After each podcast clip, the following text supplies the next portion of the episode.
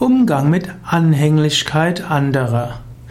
Vielleicht hast du einen Menschen, der ist sehr anhänglich zu dir. Der will gerne in deiner Nähe sein, will dir gern helfen, will dir gern beistehen.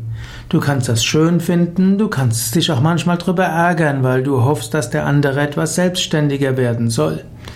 Natürlich ist es gut, wenn Menschen selbstständig sind. Es ist gut, Menschen in die Selbstständigkeit zu führen.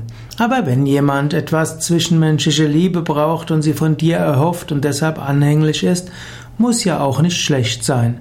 Freu dich, wenn Menschen gerne bei dir sind. Und du kannst es auch ein klein wenig genießen.